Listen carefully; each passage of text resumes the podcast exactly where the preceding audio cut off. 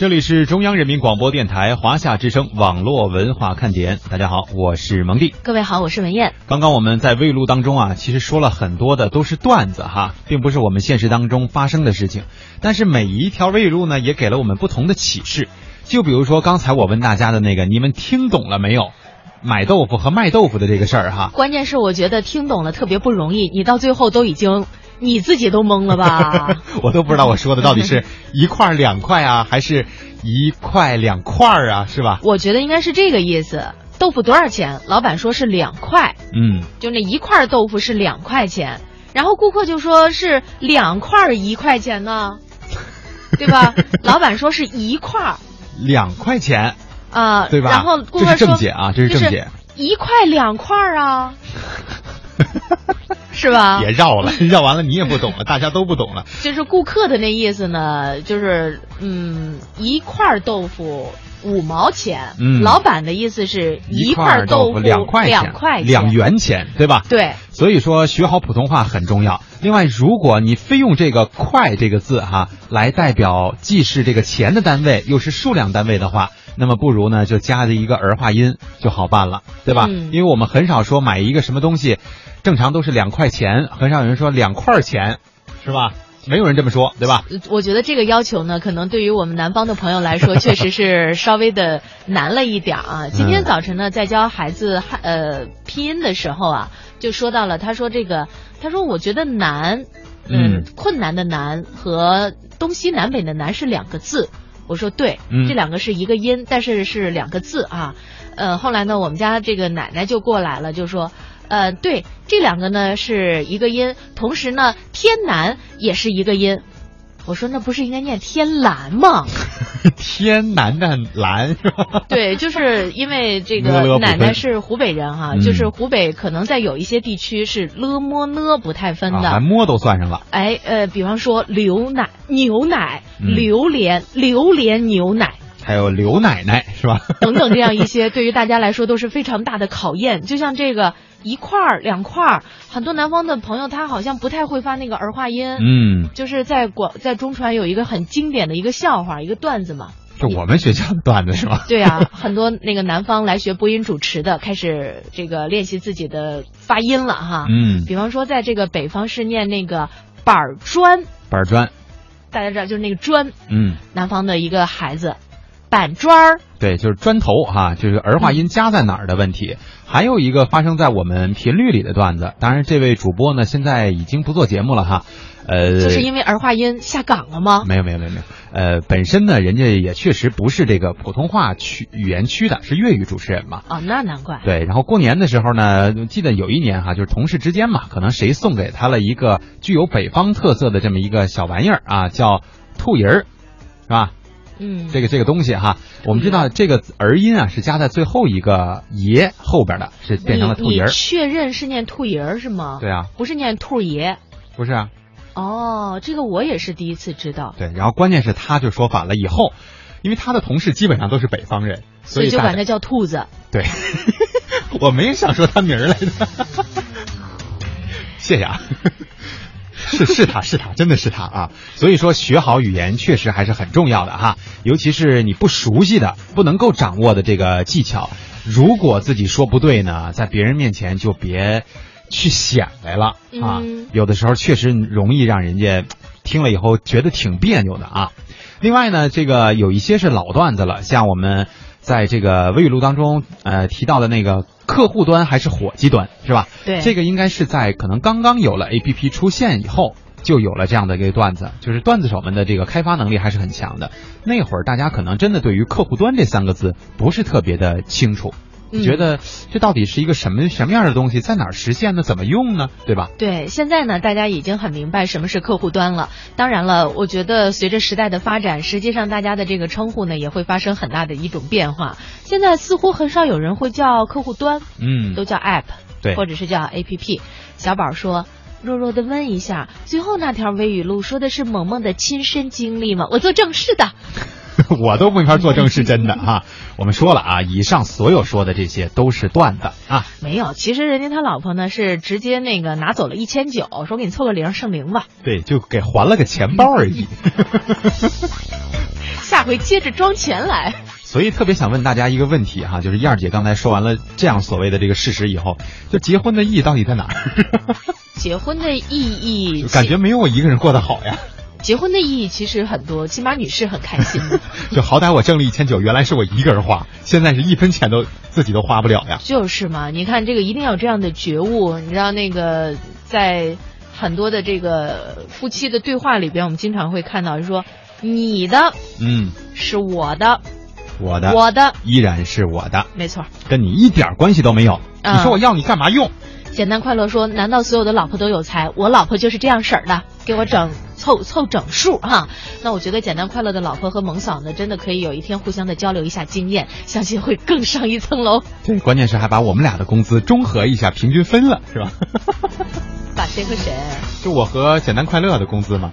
均呃平均一下，俩人一半，一人一半啊！姐，你我搞，我跟你讲啊，你真没准没人家简单快乐挣得多。那我们家赚了呀！想的就是这样。好了，不说魏语录了啊！接下来呢，我们通过一个事件来抛出今天的互动话题。要说现在哈，很多年轻人这个表白的方式啊，还是挺大胆的，或者说挺露骨的哈。有什么说什么，想什么就说什么。露骨还是露骨？露骨吧，就是书面用语嘛，是吧？就哪怕是这个匆匆的见了一面哈，也敢于去跟别人表白，就看你好看，就觉得你好，我就跟你说，姑娘，我就觉得你特别漂亮。这也太肤浅了吧？就光看相貌和颜值啊？难道不了解内在吗？这没说追你啊，我说姑娘，你确实挺漂亮，不行吗？呃，这还可以，这也算表白哈。但是这几天呢，在微博啊，有一个微博名叫“福建师大表白墙”上啊，刊登了一个男生。呃，在食堂偶遇女生的联系方式，并且配了一张这个女生的照片。女生发现之后呢，声明自己已经有男友，要求把这个手机上的照片呢给删了。但是这个对方啊，也就是这位男生照照片的男生回复说：“嗯，不好，你长得太美，不可以删。下次呢，请你长得丑一点，我就一定会删了。”这件事儿也是引起了大家的热烈的讨论呢，是吧？对这件事呢，最近在网上也是讨论的比较多。很多的时候呢，网友们也会发出不同的这种声音啊。对于在这件事儿里边呈现的各位的做法，到底是一种什么样的态度？今天呢，我们不说这个有关于拍照的事儿，我们就想问问大家，在你的心目当中，你觉得什么样的长相才算颜值高？哎，或者呢，就是给我们说一说你判断一个人长得美与丑。咱们今天不讲内涵了哈，嗯，就。不说这个外表，今天我们节目特别肤浅，哪有这么自我标榜的？不是，原来都深刻的太过了，你知道吗？是是是是是。所以我们今天肤浅一把，轻松一下，来说一说你对于美和丑啊，就是只只展只只只说这个外外外观啊，只说这个表象，呃，判断的一个标准是什么？我们在微信当中等待着你的回复。啊，一到下午就犯困，你说这可怎么办呢？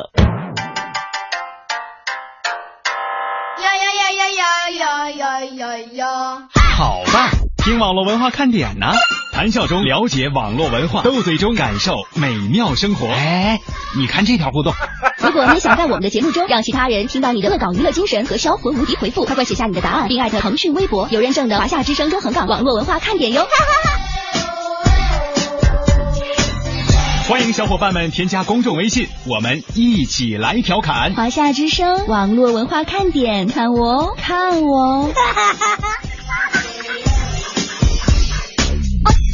有人说，真的能在节目里听到我的互动吗？当然，关注微信，坐等回复。哦哈哟。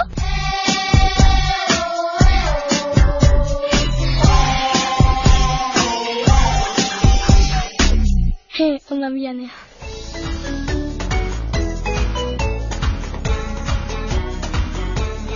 这里是正在直播的中央人民广播电台华夏之声网络文化看点啊！今天我们和大家来聊一个很肤浅的话题，怎么着才算漂？就是我们自己都不好意思这么说哈。呃，我们来谈一谈，从只从外表上来看，今天咱不说内涵啊，不说心灵美啊，就说从外表上，从外貌上来看，美和丑，你有着什么样的标准？另外呢，我们来纠正一下哈，刚才确实是我的这个认识的错误啊，这个这个字应该念露骨，是吧？嗯，露啊，不念露啊，对，纠正完了啊。因为在我们的节目当中呢，就是很多咱们各个南方地区的朋友还指望着咱俩这个听听这普通话的正正确读音音到底应该怎么读，所以我们深感责任重大。诶，我们不妨来说说，到底什么样才是最漂亮？哎，小宝说高鼻梁、大眼睛、瓜子脸。光滑白净的肌肤，再配以一头乌黑亮丽的秀发，那就是女神了。这个基本上就是现在网红的长相吧？我没说错吧？你笑什么？对，也当然也有很多明星也确实是在往这方向去打扮啊。就是啊，你基本上看那个，看哎，这这这这这人跟那人有有什么区别？他他俩不是一个人吗？对对对，这但这个基本上是限定于是整出来的。啊，嗯有的自然美呢，也能也能达到这个标准。那这样的话，就应该是小宝所说的女神，而非网红了。对，刚才啊小宝说的呢，这个大概是会在男士当中普遍的一种观念哈，就是这样的一些标准。但是呢，不同的人由于自己的背景不太一样啊，他们得出来对于美和丑的鉴定呢，实际上是不太一样的。嗯比方说，呃，我有喜欢健身的朋友哈，他就会认为女孩子那个像竹竿一样的细腿是不好看的。嗯他会认为这个腿上有肌肉的线条会更好。确切的来说，他希望女孩的腿呢能够粗一点儿，这样的话呢会显得比较的健康。嗯哼所以我觉得这个可能就是和很多人的观念就不太一样。对，不同的人群是吧？不同的这个接触的社会面啊，都会造就你对同一个问题认识的不同啊。嗯小瓶盖也说，长相呢是爹妈给的，他觉得自然美才是真的美。这就说到了我们刚才所说的这个整的问题，对吧？你要是整出来的那种美呢，有的时候是很容易让别人看出来的。哎，也许有朋友会说，为什么你们只看重长相呢？一说什么就是颜值。我虽然颜值不高，但是我心地特别的善良，我特别的乐于助人。嗯我觉得这个确实是特别好的一种品质。但是在现代社会当中，我们接触一个人，首先接触的是什么？就是他的长相，对吧？嗯呃，特别是正处在想恋爱的这个阶段的青年男女，那有人说，为什么就没有人透过我的外表来观察一下我的内心呢？对，大家你也自己也想想，就三秒钟或者五秒钟的这个一面之缘，呃，你能够看到对方的这个内心吗？对就是，所以呢，我觉得我们给人呈现一种相对来说比较有吸引力的一种外表。嗯我觉得这个不是说靠整容整出来的，或者是怎么样哈。但是呢，你给人的感觉是非常的有亲和力，或者让人感觉很舒服。这样的话，人家才乐意进一步的去挖掘你的内涵，对不对？对，这个 LDG 说衣服整洁、干净、得体、大方，这样就属于美的一个标准了。嗯其实这样是对的哈。这个我们也不是说非得长成什么样，或者说你比如说今天有谁啊，那是给我们晒了一个明星照片，是吧？呃，咱们不得罪谁哈，但是咱们就假装上，有人说范冰冰，有人说章子怡，有人说孙俪啊，就这么说，然后三方就都觉得她是美的，对于我们来说可能都是美的，但是我们希望能够找出一个共同点来，而非是谁更美啊。嗯，这个 Marshmallow 说圆脸儿，喜欢圆脸的，脸上协调就感觉好看，骨感觉得不是特别的感冒。你看，这就跟刚才小宝所说的那种的，相对来说就是有一点差别了。嗯小宝说喜欢的是那种瓜子脸，就那就瓜子脸一般都是相对比较瘦、比较尖的下巴？就是喜欢范冰冰啊然后人家 Marshmallow 就喜欢郑呃那个孙俪不不是那个叫什么 高圆圆什么丽颖来着？赵丽颖是吗？赵丽颖啊，啊，她是圆脸呀、对呀、这不是在娱乐圈当中比较明显的一个圆脸的姑娘吗？哦，呃，这个简单快乐说，哎啊啊不对，刚才读过这个了哈。呃，C H W 啊说，个人认为刚才我们所说的这个事件当中，因为我们也晒出图片了哈，不太美，一般，纯属于炒作。现在这种炒作的行行为也倒见怪不怪，但关键是能不能炒得起来，能不能让这个女主真正的火起来，这才是关键问题，是吧？嗯，王小雪说，只想对于这个男的说，对他非常的无语，简直就是一个花痴。如果找对象，这种男人是千万不能找的，因为他只是看上了别人的漂亮。嗯，关键是我觉得，呃，你要是喜欢人家的这个外观呀，确实没什么问题。但是就像于丽所说的啊，这也其实也算是触及了法，触犯了法律了。读过书的人都知道，这侵犯了人家的肖像权。不删可以利用法律法律的武器来保护自己。啊，而且那个刚才他说所发的这个公众号啊，就是应该是微博啊，我们所说的也应该向这个当事人道歉啊。我觉得确实是这样，因为现在呢，信息确实是非常的发达，可能这个男生的一个举动啊，就会对于这个女生造成非常大的一种困扰。也许人家已经有男朋友了，好像确实是已经有男朋友了哈。嗯，搞不好的话，可能还会有产生很多的矛盾。所以呢，我觉得在这件事情上啊，大家的看法也是非常的有道理。天若呃天有情给我们发来了一张女儿的照片，说看女儿长得好看不？所有的小朋友肯定是都好看，都可爱嘛。巴下巴多尖呐，这将来一定是个非常漂亮的姑娘啊！锥子脸是吧？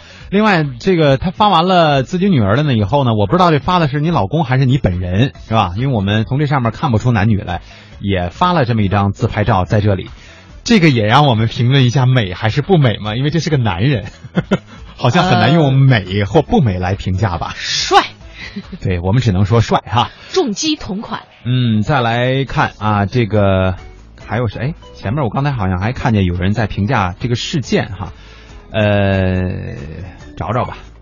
嗯，一会儿再，因为现在呢，确实有很多朋友给我们发来了照片，让我们来评价一下自己长得美还是不美。把这么艰巨的任务交给我们俩，你觉得我们俩能行吗？嗯，我关键是我们的标准未必就是大家的这个标准啊。大家说，嗯，蒙哥，只要你觉得我长得美就行了。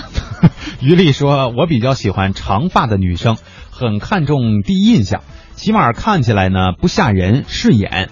身高一米六五以上，自己呢也被妹纸倒追过啊，但都拒绝了，因为接触当中呢，我太熟悉他们了，感觉没有神秘感。呵，也就是说，神秘感实际上也是他就是认为人家美或不美的这么一个标准不是，哈那长得得什么样才有神秘感？五官不太清楚是吧？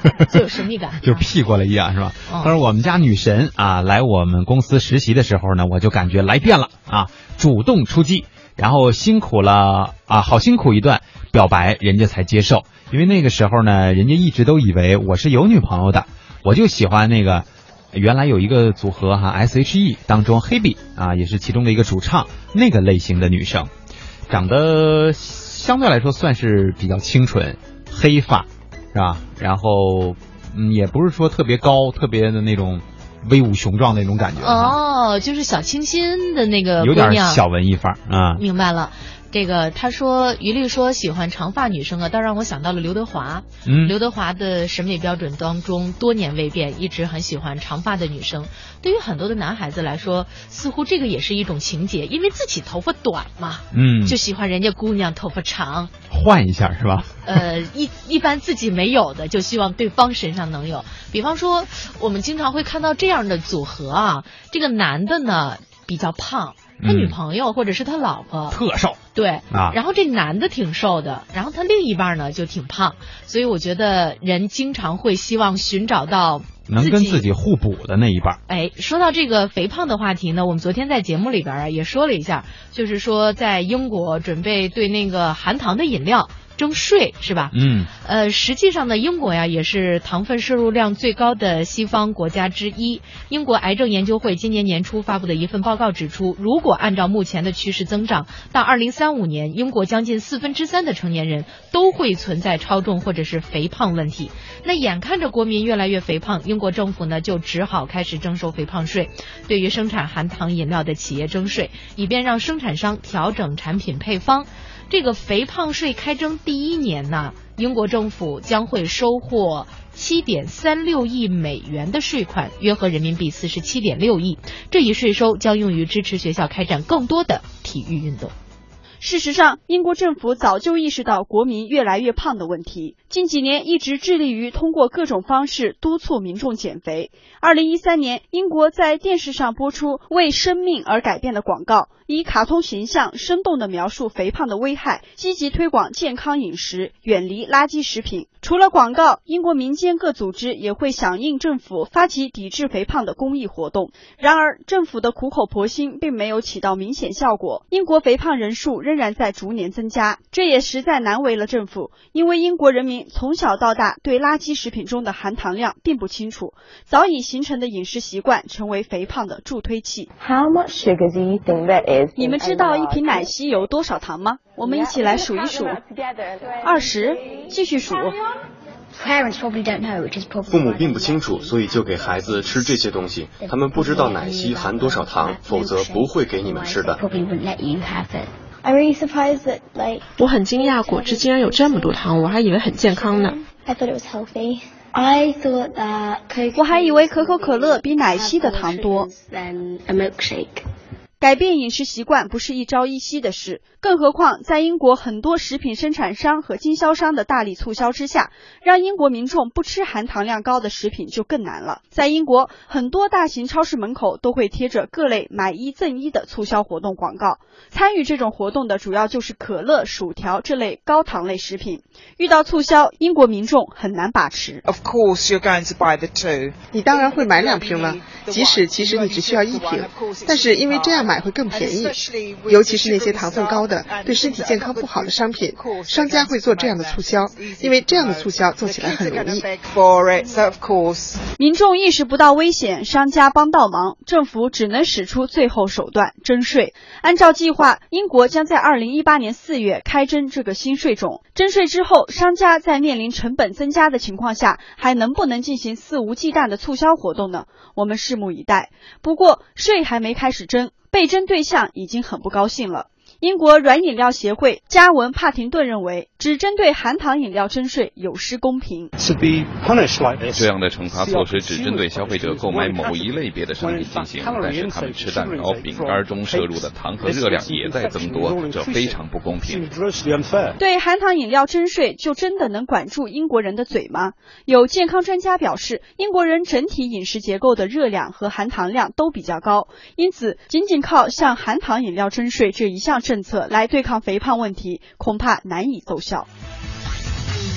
哎，先说这个英国吃饭的问题哈，我们都知道这个去应该是去年啊，这个习主席去英国访问的时候，当时呢，这个很多网络上就晒出这个说，那到底习主席去那边能够吃到什么呀？呃，在现实当中啊，实际上这个习主席也是吃到了很多具有中国特色的菜肴，因为毕竟是中国人嘛，对吧？到那边可能胃口还是要调配一下。但是真正对于很多英国人来说，土生土长的英国人来说，那就是薯条加炸鱼。就是 fish 啊 and chips，、对，？就这个东西是他们的经典搭配。呃，这么看来呢，他们的这个食物的热量摄入是非常高的，因为全都是炸出来的东西，对吧？呃，而且像土豆本身的它的这个里面什么什么成分吧，反正致胖的这种成分吧，也确实淀。粉含量比较高。对，所以这个管住嘴啊，迈开腿才是真正能够让我们瘦下来的办法。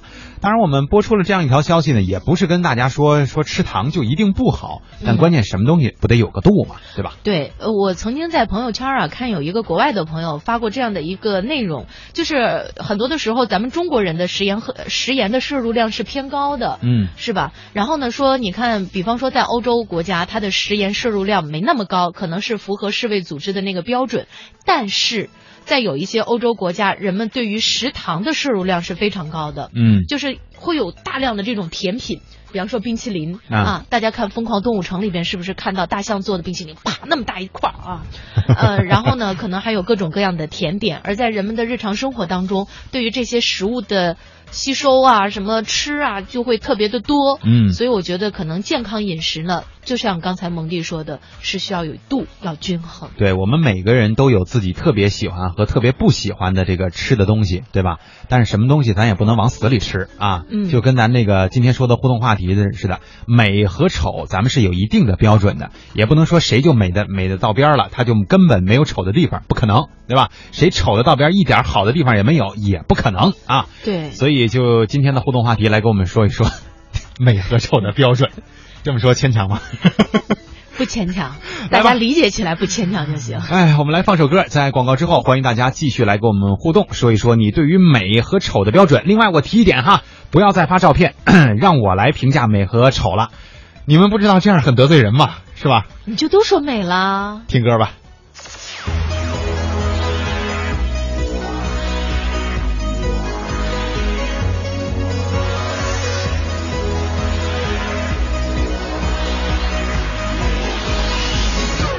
voy a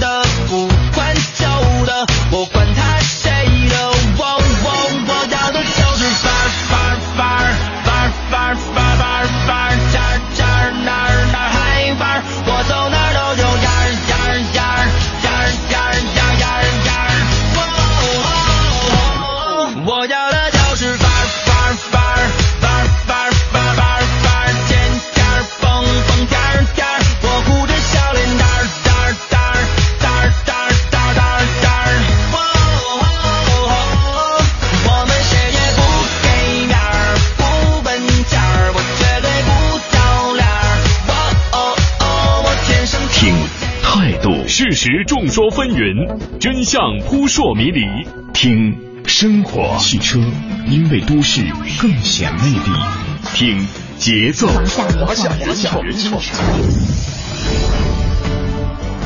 ，FM 八十七点八，一零四点九，AM 一二一五，中央人民广播电台华夏之声，给你最动听。之声手机客户端新版上线，全新的界面升级，全方位的听觉感受。这里有最新的港澳新闻、在线点播收听、精品节目欣赏，还有主持人个性化的呈现。华夏之声、香港之声手机客户端，打造新媒体的完美体验。登录各大手机应用商店，搜索“华夏之声”或“香港之声”，就可以免费下载。一滴水变成了一朵云，飘过高山峻岭，滋润花草树木。一滴水流入江河，折射大千世界，灌溉万亩良田。一滴水变成了一颗汗珠，洒落土地，耕耘未来。水乃万物之源，一滴生命之水滋养大千世界。保护水资源，珍爱我们的家园。你好，欢迎光临。您有什么事儿？哎，姑娘，你你帮我看看我这手机怎么了？怎么了？呃，接不了电话。怎么就接不了电话了？就是它它不响啊。那你手机铃声开了吗？开了呀。您号码多少？嗯，幺三六八六三九四七二八。您看，这不是响了吗？呃，通了呀。响了呀，这不是我拿手机拨的吗？您手机没问题。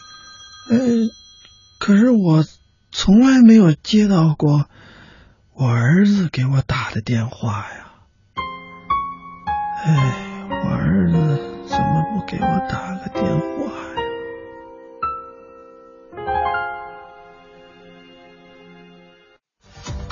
我是你们的网络文化看点，你们是我的小点心，伴着你们，你们也伴着我。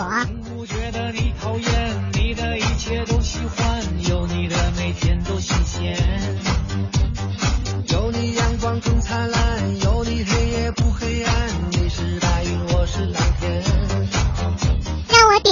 你们生命里的火火火，也让所有种下的希望都能有所收获。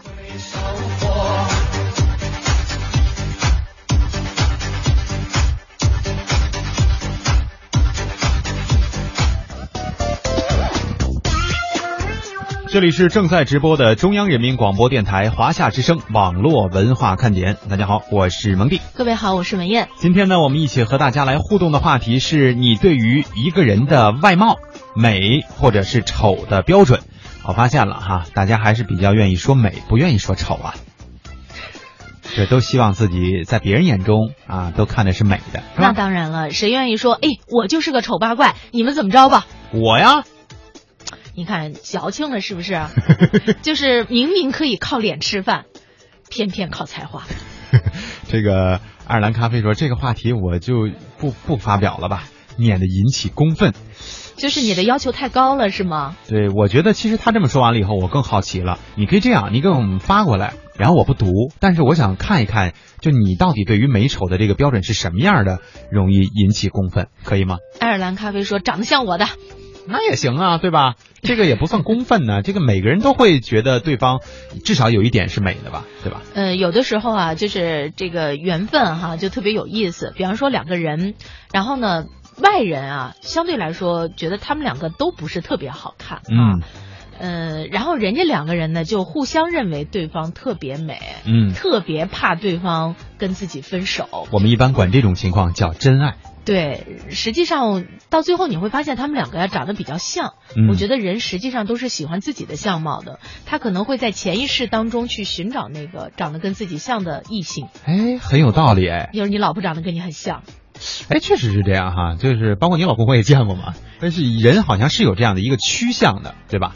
嗯简单快乐说，我觉得吧，一个人美不美呢，首先得符合自己的审美观，其次呢是要素颜，化点淡妆也行嘛。要是浓妆艳抹的，反正我是不喜欢那么浓的妆的这个女孩儿啊，但是觉得还是清新一点、淡一点，算是比较美的这一个标准之一。对，其实我在这里啊，特别想插一下，刚才呢你说那个见过我老公，你的潜台词是说我们俩长得也很像，对不对？嗯。其实我跟你讲，我们俩一开始认识的时候长得不太像，越长越像，就是他吸取了我长相当中的精华，越长越好看；我吸取了他长相当中的劣处，越长越难看了。哟，您这是自夸帖呀？这不是自黑吗？哪儿是自黑？黑的不是你自你本人吗？呃，两个人生活时间久了以后，因为生活步调一致，吃的东西也差不多啊，嗯甚至呢三观也比较的相同，所以可能会越来越趋同这个长相，是也没有什么不好的。嗯，慢慢说，好像今天的这个话题只能男生互动，谁说的？不见得哎。现在我觉得女生对于美的这个标准比男生要严苛的多。嗯啊，很多男生觉得有至少有一点，比如说这脸上眼睛、鼻子、嘴或哪儿哪儿哈，有那么一点能够吸引我，我觉得哎呀真好看。嗯，女生可不是，我认识的很多女生对于美的标准那极其苛刻啊，觉得这样也叫漂亮啊。其实我觉得可以了，还不错了哈。嗯人说那不行，你看这个女生有的时候是这样，就是她觉得这个脸上有一个东西，一个部位顺眼。不美，她就觉得整体都不美。男生是觉得有一个地方不错，就觉得哎，他其实还不错了。我觉得这个男生跟女生的审美观呀也不太一样，男生呢强调看整体，嗯。女生呢也许非常的是关注细节。你看曼曼的这个细节就说的非常的具体，比方说头发三七分往上梳，他说的是男生哈，对对、啊。是男生，嗯。肌肉，嗯要有。呃，呃对，呃三七分，然后往上梳，那不是小东那发型吗？曼曼是喜欢小东啊，他特意给小东做了礼物。得你你不之前说不说来的吗？哎呀，不好不好意思啊，曼曼全。出来了。呃，另外他说这两天可能在广东地区天气不是很好哈，天天下雨。呃，要不要我们考虑一下活动的这个方案二？呃，下雨这个问题我们也看了天气预报哈，说可能也就是这几天的这个问题了。关键是我们哪里有方案二？什么是方案二？对，这才是我们要说的点。我们没没有设计什么方案二啊。啊，我还说难道有方案二？我不知道。嗯，周胜喜，哎，这位点心的这个昵称我好像没怎么听过啊。说要他的对于美的要求啊是短发，然后呢下巴不能太长，而且不要太瘦，而是不要太瘦啊，而不是说不要瘦，这是说的男孩还是女孩？应该是对于女孩的这个要求吧。为什么下巴不要太长？嗯，就觉得这样整体是不是脸就太长了，或者是比例就不好看了？一下下巴太长了，成了那个本山大叔说的斜拔子脸是吗？嗯，有可能他觉得这这个长相长在男的身上可能没什么问题，长女身上他就觉得不舒服。哦，看来大家对于美丑的这个标准啊，确实是要求还挺多样化的啊。我们看了以后呢，也是觉得长见识。嗯此前呢，就我们几个人是吧？大家的审美观念呢时间长了以后啊，也都会雷同。嗯但是现在看看大家的这个说法之后，我们才发现，在我们这个世界上，实际上多姿多彩才是最重要的。呃，没有所谓的美丑，只有是说你是不是希望或者说接受这样的一种特征。就像在这个最近。呃，很多朋友评价非常好的电影，我一直动员蒙蒂去看啊，就是那个《疯狂动物城》。嗯，它里边的这个主题曲啊叫 Try Everything，尝试一切。嗯实际上它就表明的就是。尽管我们之间可能会有很大的差异，但是我们只要打破这个藩篱，就可以幸福的生活在一起。嗯，这是一个很不错的观点啊。嗯，有时候这个动画电影或者是动画片儿也不见得就是那么简单，看个乐儿，看个好玩儿，看个画工啊。实际上里面有时候也会传达很重要的一种，可能就在我们身边的道理，但是我们都完全会忽略的这种事情哈。相信未来，你这张照片呀，我们都看了好几波了。对，每次让让大家一发照片，你就发这张，永远发自己那个头像啊。你只有存了这一张吗？芹菜说：“我觉得呢，长得圆圆的脸，然后呢，脸上要有酒窝。哎，说到酒窝，刚才有好几个点心都提到了哈，说那就比较美了。他说我们家闺女呢，就是长这个样子。小时候小姑娘要是小圆脸儿哈，然后带着小酒窝，是挺甜的，是吧？嗯。”我觉得酒窝啊，确实是在在这个相貌当中加分很多。比方说，在这个女明星当中啊，许晴是有酒窝的，是吧？你看人家都那么大岁数了，看着还显得特嫩。然后呢，还有那种浅一点的酒窝，像黎姿，是吧？这个叫梨窝啊。然后呢，看起来也确实是很娇俏。所以，如果要是自己的相貌上有了得天独厚的优势，也一定要好好的善待呀。哎，相信未来和浪迹天涯这两位典型，我觉得你们可以互相结识一下哈。呃，为什么呢？浪迹天涯说从小就被老妈说是丑八怪，口头语说了十几年，就这么叫我啊，说的我好自卑啊。还好后来没那么丑了，童年心理阴影好大呀。但是你这话说完了以后，让我们听起来是什么感觉呢？就是小时候你其实也认为你自己很丑。因为你后来说了一句还好，后来没那么丑了。就我觉得父母对于自己的影响会很大呀。就是父母如果要是对于孩子很多的鼓励，说你非常好啊，然后那个非常棒，在很多的事情上你都有很多的这种努力，也得到了很好的一个结果，那孩子的自信是会增强。嗯。但是咱们中国的父母呢，一直以来比较习惯于批评教育别人家的孩子，给你做比较。对，就是老是有一个外界的标准来影响自己，嗯，很少去夸奖，因为我们在这个很多是生活当中很多情景的时候，大家从小长大也都是一样的，可能很少听到父母就是你做了什么事儿都是在鼓励，哪怕是错事儿。都会找一个鼓励的点，先说，对吧？先夸你一番，然后再告诉你，其实这个事情应该是这样解决才是对的啊。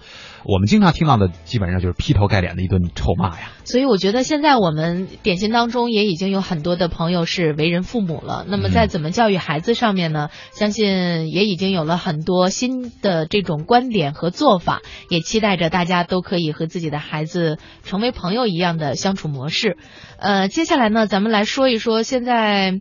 就是在网上或者在各种媒体当中，我们都非常关注的关于苹果发新品的这个事儿啊，嗯，推出了小屏的低价手机 iPhone SE。昨天我还跟蒙蒂在说，我要是买一个 iPhone SE 的话，我怎么告诉别人我这个不是五？对，因为它跟五基本上外观没什么太大区别。对，而是 SE 呢，只能在后边贴个标了。就是我每天要把这手机的背面冲着大家，告诉你们我真的很有钱，所以我买了一个最新款的苹果手机。对，我是苹果的真爱粉哈。呃，在原定一天之后啊，也就是当地时间二十二号，这个呃，苹果公司和美国的联邦调查局 FBI 之前不是有一个纠纷嘛，对吧？嗯。关于能不能破解苹果手机的事情啊，呃，在加州，嗯，一起举行了法庭的听证会。不过呢，就在距离听证会召开不到二十四小时之际，美国政府突然宣布，他们找到了解锁 iPhone 的新办法，而这个办法呢，根本不需要美国的苹果公司来进行协助，听证会就被取消了。哎，一面呢是苹果 CEO 库克在发布会上表示绝不会退缩，坚决保护用户的隐私，而另一方面呢是美国政府突然转变态度。那么苹果公司跟联邦调查局，也就是我们经常在影视剧当中听到的这个词儿啊，FBI 之间关于是否该解锁嫌犯手机的僵局，难道是终于打破了吗？嗯，相关的信息我们一起来听一听记者的调查。北京时间二十二号凌晨，当地时间二十一号上午，苹果公司举行二零一六年春季发布会。发布会开场，苹果 CEO 库克就提及了与美国联邦调查局就用户隐私保护展开的斗争。库克表示，苹果有责任保护用户的隐私。We did not expect to be in this position. 我们没有想过会处在现在这样一个与政府持有不同意见的位置，但是我们坚信有责任保护你们的数据和隐私。在这个问题上，我们对客户和国家都负有责任。这是一个影响所有人的问题。我们半步都不会退缩。而同一天，当地时间二十一号下午，美国联邦调查局向法庭提交了一份文件，表示需要更多的时间尝试通过另外一种方法破解嫌犯的手机。In a statement on Monday, the 美国联邦调查局表示，三月二十号，一家外部机构向其演示了一种破解苹果手机加密数据的新手段。联邦调查局需要更多的时间测试这种方法是否可行，是否会破坏嫌犯手机的数据。如果这种方法可行，联邦调查局将无需要求苹果提供协助。美国司法部的一名女发言人表示，警方必须确保新的方法不会毁坏嫌犯手机数据，对此目前保持谨慎乐观。去年底，美国加州发生恐怖袭击事件，十四人死亡。伊斯兰极端分子法鲁克和妻子实施了恐怖袭击。美国警方获得了法鲁克的苹果手机，但是数据被加密。由于担心自行破解会毁坏数据，美国联邦调查局通过法庭获得了法庭令，要求苹果提供协助破解法鲁克的数据。但是苹果公司予以拒绝，认为这将会开启一个危险的先例。本月初，美国国会众议院司法委员会就苹果公司是否应该解锁涉案手机问题举行听证会。苹果公司和美国联邦调查局就个人隐私和公共安全问题在国会进行激烈交锋。美国联邦调查局局长詹姆斯·科米多次强调，联邦调查局只是要求苹果设法解除这部手机上多次输入错误密码后自动删除手机内容的这一功能。科米还指出，苹果公司的安全性并非无懈可击。其实这部手机是有门的，我们只是要苹果公司把开门狗弄走，我们自己来负责撬锁。据我所知，苹果自第六代起的新手机甚至连门都没有，所以我们甚至都不需要撬锁。可能我不清楚这家公司保障信息安全的能力，比如 Include 就不是加密的，但我不会因为担心他们能不能保护 Include 的内容而睡不着。他们非常善于保护他们的信息和发明，没什么事儿万无一失的。但是我相信这些人是专家。苹果公司高级副总裁兼法律顾问布鲁斯·休厄尔则强调，联邦调查局的要求涉嫌危害公众利益。联邦调查局要求法院命令我们提供一些我们并没有的东西，因为它可能会太过危险。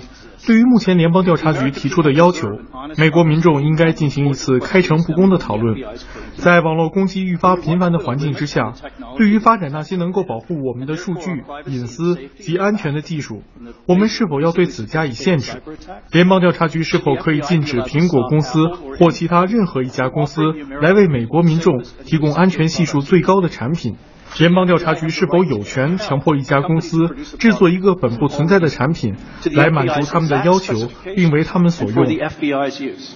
苹果也曾表示，美国司法部的真实动机是设定一个判例，迫使企业在今后的案件中协助其获得用户数据。科技行业普遍对苹果表示支持，但是民调显示，过半数的美国人反对苹果，认为公众安全比恐怖分子的隐私安全更加重要。目前，美国司法部希望可以将美国与联邦调查局的听证会延迟两周时间，推迟到四月五号再进行，以便有时间对第三方机构提供的破解方法展开测试。但是，司法部并没有披露这家第三方机构的真实身份。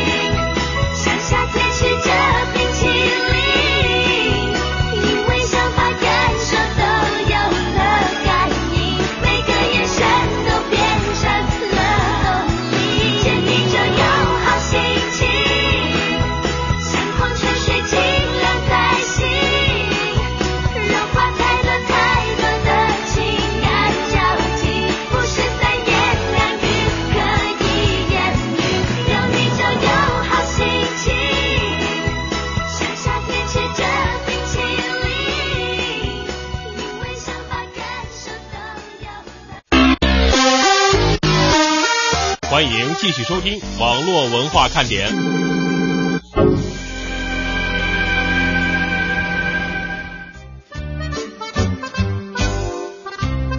欢迎大家继续锁定收听华夏之声网络文化看点。在最后的这点时间呢，我们来和大家一起互动，顺便呢说一说我们跟活动相关的事情哈。嗯，呃，我们先看这个跟互动话题有关的，就是今天我们聊的美和丑的这个标准。乐哥呢说，哎，你们俩刚才说的那个两夫妻在一起时间长了啊，就会人家是人家就都会说有夫妻相，确实是会长得越来越像。这个吧是这样，但关键是呢，我们俩想表达的那个观点还有另外的一层意思，就是你们在认识之前，实际上也会互相的觉得是以自己的这个标准去判定对方。是不是适合你的啊？而不是说两个这八竿子打不着的，一个是大圆脸是吧？一个是那个瓜子脸，然后俩人越长越像，你这玩意儿有点费劲。这我估计双方也都不不 都不太乐意啊。嗯，所以有的时候吧，我觉得我们在这个信息的获取过程当中，也一定要加上自己的判断啊。有的时候呢，可能同样是我们这一档节目，大家会得到不同的结论，是吧？嗯岁月如梭说：“我觉得吧，五官端正，脸上没有斑点儿，牙齿呢整齐洁白，长发飘飘，身材高挑，这样呢就挺美的了。”呃，我记得呀，我曾经给我一个朋友做过媒，我给他介绍了一个女孩儿，后来呢，我这个朋友就说：“嗯，没感觉。”嗯我就一直在想哈，就是什么情况下男士会觉得相亲的时候看这个姑娘没感觉，实际上就是外貌没有带给他带太多的这种感觉。惊喜是吧？所以呢，实际上我觉得也提醒一下我们还单身的女孩们哈，嗯嗯，尽管说这个相貌是父母给的，是吧？咱们也没办法，呃，或者说你要是想去整容啊，或者什么要注意风险啊。如果我们要是说呈现自然美的状态下呢，也一定要把你最美的那一方面尽量的放大，嗯，是吧？突出出来。